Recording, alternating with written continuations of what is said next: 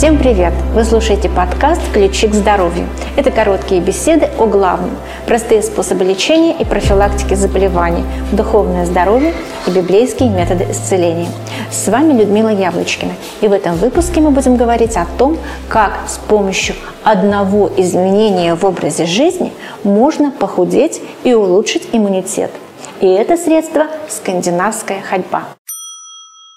Напоминаю, что наши подкасты составлены по материалам газеты «Ваши ключи к здоровью». Российское исследование 2018 года показало, что один час ходьбы с палками соответствует примерно двум часам занятий гимнастикой в спортзале – в среднем потеря веса у членов группы, занимающихся скандинавской ходьбой, три раза в неделю по 60 минут в течение 12 недель составила 2,5 килограмма без изменений привычного образа жизни и питания.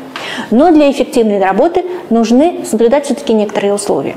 Чтобы тренировки были эффективными, придерживайтесь нескольких правил – Первое правило – увеличивайте скорость ходьбы постепенно. Чтобы увеличить эффект похудения, идите с нужной интенсивностью. Оптимальная частота сердечных сокращений для разных категорий ходоков следующая.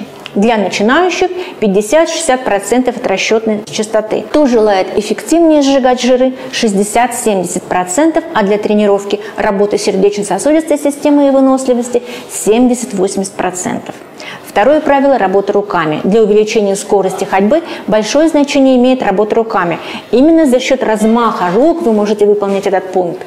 Кроме того, увеличение амплитуды движения рук поможет укрепить мышцы верхней части тела, что является одним из важных преимуществ скандинавской ходьбы по сравнению с обычной ходьбой. Третье правило – чередование спусков и подъемов очень эффективно для похудения.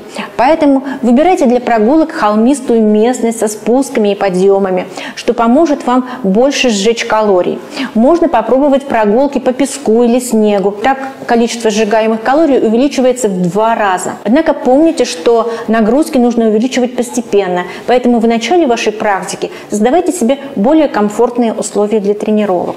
Четвертое правило – хождение с дополнительным весом. Вот этот этап уже уместен тогда, когда предыдущие три выполнены. Вес не должен превышать где-то 10 килограммов и должен находиться в рюкзаке за спиной. Не стоит нагружать дополнительным весом руки или ноги. Но если лишний вес или ожирение сопряжены с заболеваниями суставов, то этот пункт нужно ограничить или исключить.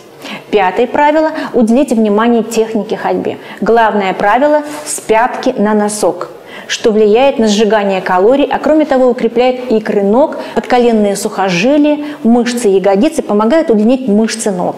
Шестое правило – постепенно меняйте темп ходьбы. Если все предыдущие вы уже освоили, то будет полезно применить рваный темп ходьбы или интервальный, то есть чередование коротких сильных нагрузок со средним темпом. Например, быстрый шаг, почти переходящий в бег. Одну-две минуты и длительный, допустим, 5 минут в средний шаг. Подобный маятник может повторяться несколько раз в одной тренировке. Такой ритм позволит ускорить темп сжигания жира, а обмен веществ будет держаться в тонусе еще несколько часов после тренировки.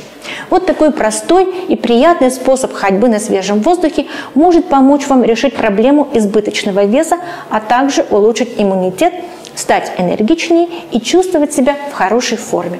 На этом все, друзья. Если вам интересны вопросы восстановления здоровья с помощью природных методов лечения, заходите на наш сайт 8докторов.ру. Спасибо вам за прослушивание. Если этот выпуск был вам интересен, оставьте нам лайки, а также оставляйте свои комментарии. Подписывайтесь и делитесь с друзьями в соцсетях. А я прощаюсь с вами до следующего выпуска. Всем пока! С вами была Людмила Яблочкина.